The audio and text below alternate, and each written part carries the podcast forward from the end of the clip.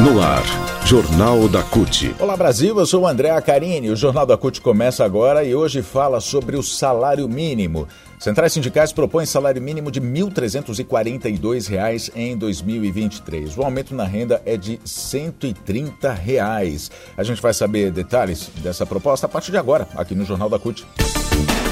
Rádio CUT. Aqui, a classe trabalhadora tem voz. Acesse pelo site www.cut.org.br. A proposta elaborada pela CUT e demais centrais sindicais para o reajuste do salário mínimo do ano que vem adicionaria cerca de 30,8 bilhões de reais por mês à renda dos 60.200 brasileiros que recebem o piso nacional e reforçaria mensalmente os cofres de 16,2 bilhões a mais do que a proposta que o governo do presidente Jair Bolsonaro enviou para o Congresso Nacional, que é de R$ 1.302.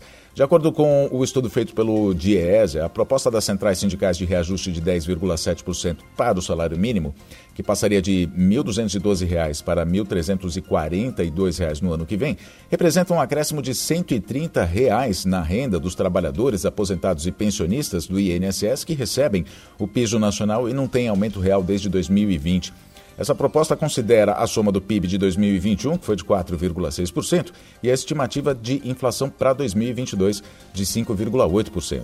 A proposta do governo Bolsonaro prevê para 2023, quando o presidente eleito Lula já tiver assumido a presidência da República, reajuste de 7,4%, com salário mínimo passando para R$ 1.302, um aumento de apenas 90 reais na renda.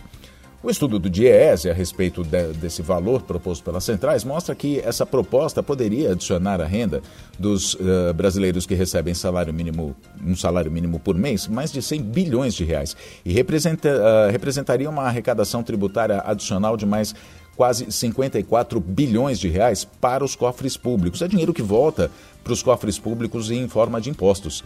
Já a proposta de Bolsonaro, além de diminuir o poder de compra, representaria menos arrecadação. Com reajuste de 7,4%, a soma total dos rendimentos seria de quase 70 bilhões e a arrecadação tributária adicional seria de 37,3 bilhões. Lembrando que, com o salário maior, a arrecadação seria de 53,9 bilhões de reais. Esse ano, pela primeira vez, o governo Bolsonaro, que acabou com a política de valorização do salário mínimo que foi criada nos governos do PT, pela primeira vez previu um aumento real para o piso nacional. Em 2020 e 2021, ele apenas repôs a inflação.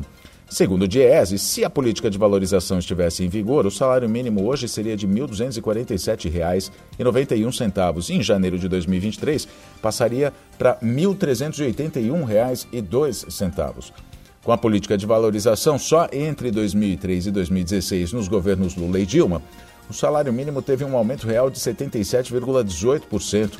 A valorização do salário mínimo foi instituída a partir de 2003 e como política institucionalizada a partir de 2007. É o que diz a técnica do Diese, Adriana Marcolino, que completa, dizendo que essa medida foi fundamental porque o peso nacional havia sido deteriorado nas décadas anteriores, em especial durante a ditadura militar. Então, a Adriana Marcolino diz o seguinte.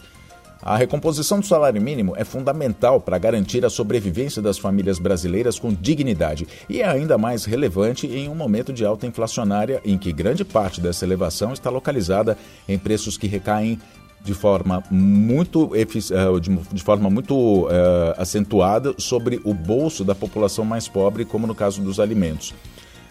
Bom, agora a gente fala sobre os resultados da política de valorização do salário mínimo. Né? O que, que acontece quando tem a política de valorização do salário mínimo? Para começar, um enorme alcance da política. Pessoas que recebem um salário mínimo, como assalariados, servidores, beneficiados, uh, beneficiários da Previdência e de outros benefícios sociais, abono, BPC, enfim, esse é o alcance com o resultado da política de valorização do salário mínimo. Né?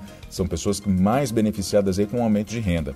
Além disso, a elevação do piso nacional contribuiu para reduzir as desigualdades salariais entre homens e mulheres, negros e não negros e entre as regiões do Brasil. Também um impacto positivo sobre os reajustes dos pisos salariais das diversas categorias de trabalhadores e trabalhadoras. O salário mínimo é referência para salários dos trabalhadores e trabalhadoras sem carteira de trabalho assinada. Sabe aquele, uh, aquele, aquele papo né, de ah, quanto, quanto você ganha? Eu ganho dois salários mínimos. Então, uh, aumentou o salário mínimo, obviamente você vai ter um aumento aí também no seu salário, né? Serve de referência. Bom, o salário mínimo também está em um patamar maior do que nos anos 1990, eh, 2000 e 2010, do que ao período anterior à da Constituição de 1988. Ou seja, a política de valorização surtiu efeito. O salário mínimo tem relação direta com a despesa pública via piso dos benefícios previdenciários e sociais e com os vencimentos dos servidores públicos. Faz parte do aumento, aliás, parte do aumento retorna através da arrecadação tributária. O peso das despesas obrigatórias e com juros da dívida reduz a margem para investimentos que são necessários para estimular a economia e geração de emprego. O estudo do Diese diz ainda que a política de valorização do salário mínimo é reconhecida como um dos fatores mais importantes para o aumento da renda da população mais pobre e marca o sucesso de uma luta que promoveu um grande acordo salarial na história do país. Diz também que estabeleceu, ao mesmo tempo, uma regra permanente e previsível promovendo a recuperação gradativa e diferida no tempo, né, com referência para os aumentos reais no crescimento da economia, ou seja, surtiu efeito no crescimento da economia também a valorização do salário mínimo. Além disso, induz a ampliação do mercado consumidor interno e, em consequência, fortalece a economia brasileira. Com o fim da política de valorização do salário mínimo em uma conjuntura de inflação alta, quando há o repasse anual da inflação passada sem aumento real, as consequências são as seguintes. O que eu disse, acabei de dizer é o seguinte: quando é, você está numa situação de crise, com inflação alta, se o salário não tem aumento real de salário, ou seja, inflação mais um aumento real, o que acontece é o seguinte: enquanto a inflação aumenta todo mês, o salário mínimo real vai ficando menor, o que reduz o poder de compra que só vai ser recuperado lá na frente na reposição da inflação. O aumento real ameniza essa situação. Dois, mesmo com a reposição da inflação, houve perda de poder de compra frente aos alimentos que tiveram um aumento considerável e pesam muito no orçamento familiar da classe trabalhadora. Então a gente falou aqui no Jornal da CUT de hoje sobre o salário mínimo, a proposta das centrais sindicais, então, que é de elevar o salário mínimo para R$ 1.342, o que aumenta o poder de compra dos trabalhadores, aumenta também a arrecadação por meio dos tributos. Não é? Quanto mais o trabalhador ganha, mais ele compra, mais ele gira a economia, mais há a arrecadação de impostos também. O Jornal da CUT fica por aqui. Muito obrigado pela sua companhia. Nos falamos na próxima edição. Até lá.